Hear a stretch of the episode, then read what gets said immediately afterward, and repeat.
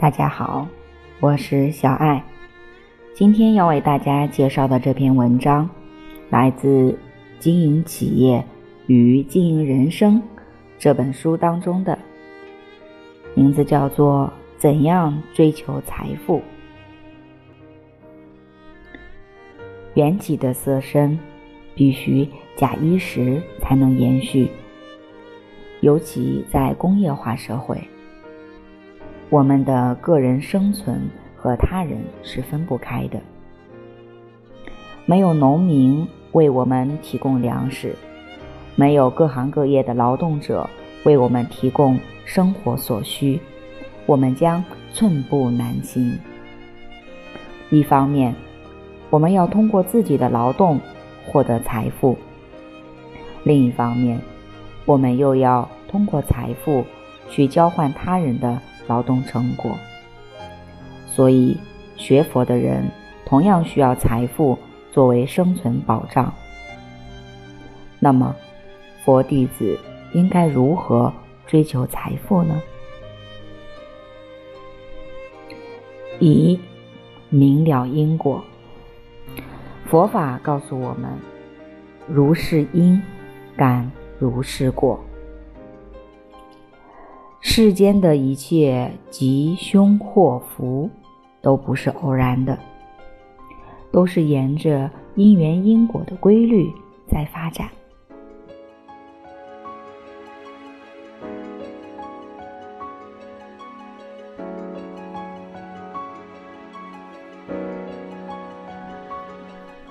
佛教讲三世因果。因而，对人生也要从三世因果中去认识，贯穿着三世因果的力量为业力，包括引业和满业。引业决定了我们生命的去向，或升天享乐，或堕落地狱，或继续为人；而满业，则决定了我们一生中的。穷通祸福，所以说人生的一切现象，并非偶然，而是有一定的规律可循。明了人生因果的最大意义就在于，我们可以主动把握自己的命运，为未来人生规划美好的蓝图。如果我们真正懂得命运是由自身行为所决定。就不会因失意而抱怨天道不公，更不会带着侥幸心理去为非作歹。财富不是从天上掉下来的，赚钱同样有它的因缘因果之道。其中的因，既包括往昔种下的业力，也包括今生付出的努力。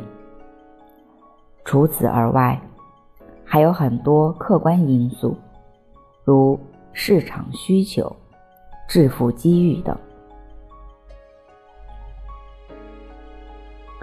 二，广种福田。人天路上，修福为先。我们的生活顺利与否，在很大程度上取决于各自的福报。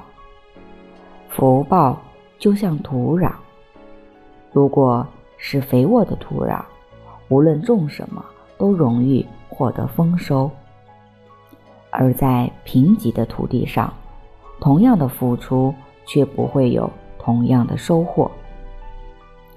为什么有些人事事如意？这并不是上天的格外恩赐，也不是命运的特别垂青。而是他们往昔种下的福田使然，所以对每个人来说，福报都非常重要。收获是由播种而来，我们想要在人生中拥有福报，就要在深信因果的前提下广种福田。福田有三。首先是恩田，对有恩于我们的一切，都要怀着感恩的心去报答，包括父母恩、师长恩、国土恩和众生恩。父有慈恩，母有悲恩。他们不仅给予我们生命，还将我们养育成人，为三界中最圣之福田。而在我们的成长过程中，师长的教诲也有着举足轻重的作用。师者，所以传道授业解惑也。我们人生观和世界观的形成。生存技能的培养，都来自师长的教育。国土恩，也是我们要铭记在心的，因为国家为我们提供了生存的空间，提供了安全和福利的保障。再就是众生恩，世间生活是缘起的，要依赖各种条件。对一切有恩于我们的众生，都要施恩报恩。我们不仅要对人类怀有感恩之心，对哺育我们的自然也要心怀感恩。一个心怀感恩的人，看到太阳升起时，会有感激之心；看到鸟儿鸣叫时，会有欢喜之情。否则就会忽略这一切的存在，更不会懂得去珍惜、去善加呵护。其次是悲田，就是从慈悲心出发，尽自己所能帮助千千万万需要帮助的人。在菩萨道的修行中，利他与自利。是一体的。当我们帮助他人的时候，所付出的爱心和努力，就播下了善的种子。这不仅能使他人获得利益，同时也能使我们完善自己的道德，升华自己的人格。最后是敬田。即恭敬一切应当恭敬的人。这里主要指佛法僧三宝，因为有佛陀作为我们修行的榜样，有佛法作为我们修行的指南，有僧团作为我们修行的依鼓，我们才能在生死流转中获得真实的依靠和解脱的途径。因此，三宝对我们可谓恩同再造。我们应当以至诚的心礼敬三宝，有一分虔诚，就能获得一分佛法的受益。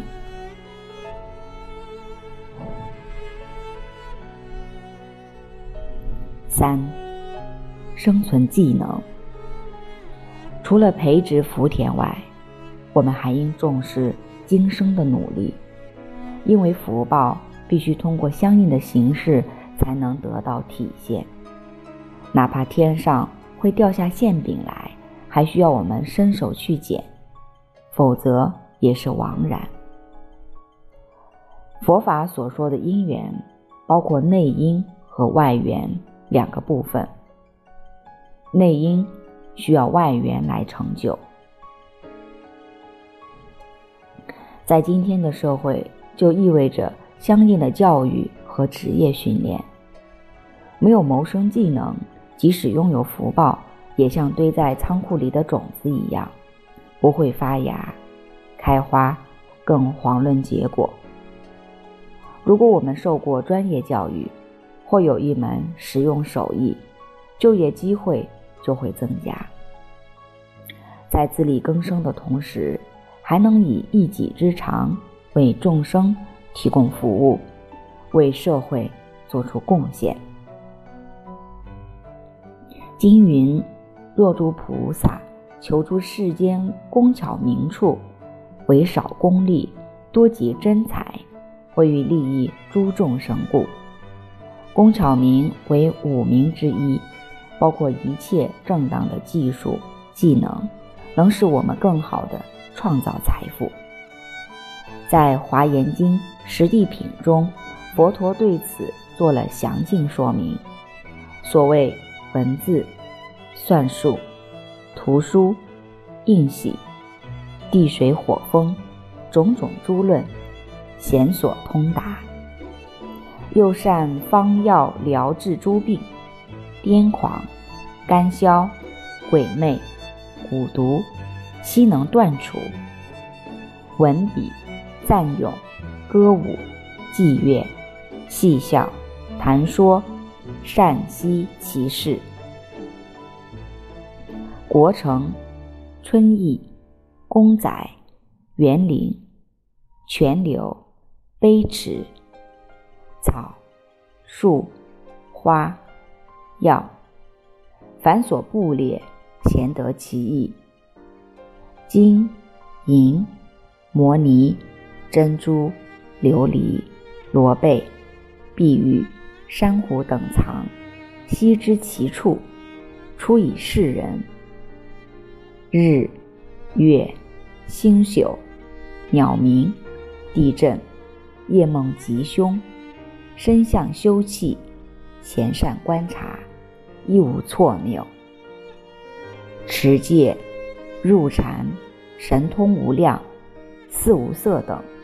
给予一切世间之事，但于众生不为损恼，为利益故。贤悉开示，借你安住无上佛法。由此可见，专业技能不仅是生存的必要保障，也是菩萨利益众生的增上缘。俗话说：“三百六十行。”行行出状元。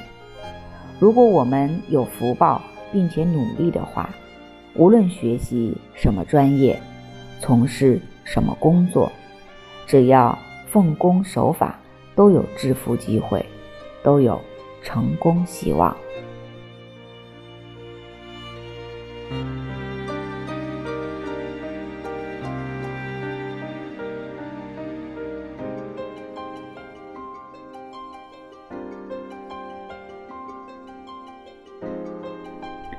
四，如法求财。前面说过，正命就是合理的谋生手段，也是修学佛法的八正道之一。将谋生方式作为修行内容，足见其对于人生的重要性。对于大多数人来说，一生中的黄金年龄几乎都是在工作中度过。如果不能很好的利用，将是最大的浪费。如果有意无意的造下恶业，就更是得不偿失。什么才是正命的生活呢？作为公民，我们不能违背法律的规范；作为佛弟子，我们还不能违背戒律的准则。在家居士。必须遵循的十种善行包括：不杀生、不偷盗、不邪淫、不妄语、不两舌、不恶口、不绮语、不贪、不嗔、不邪见。反之，则是必须避免的十不善行。在佛经中还列举了十种非法谋财的现象。可叹的是，这些不法行为至今仍然存在，并继续危害着社会大众。一、窃取他财，以抢劫、偷盗、诈骗等方式窃取他人财物，或将拾取的财物据为己有；二、违法贪污，包括走私贩毒、倒卖军火。及收受贿赂、偷税漏税等。三、抵赖债务，包括两种情况：一是欠债不还，以不正当手段抵赖自己的债务；二是侵吞他物，如故意倒闭或携款潜逃，从而侵吞他人财物。四、吞没寄存，以欺骗性手段非法占有他人寄放或委托管理的财物。五、期望共财，在共同合作中，以巧立名目、伪造账目等方式，将共同财产转移到自己名下。六、因变侵占，利用职务之便挪用公款。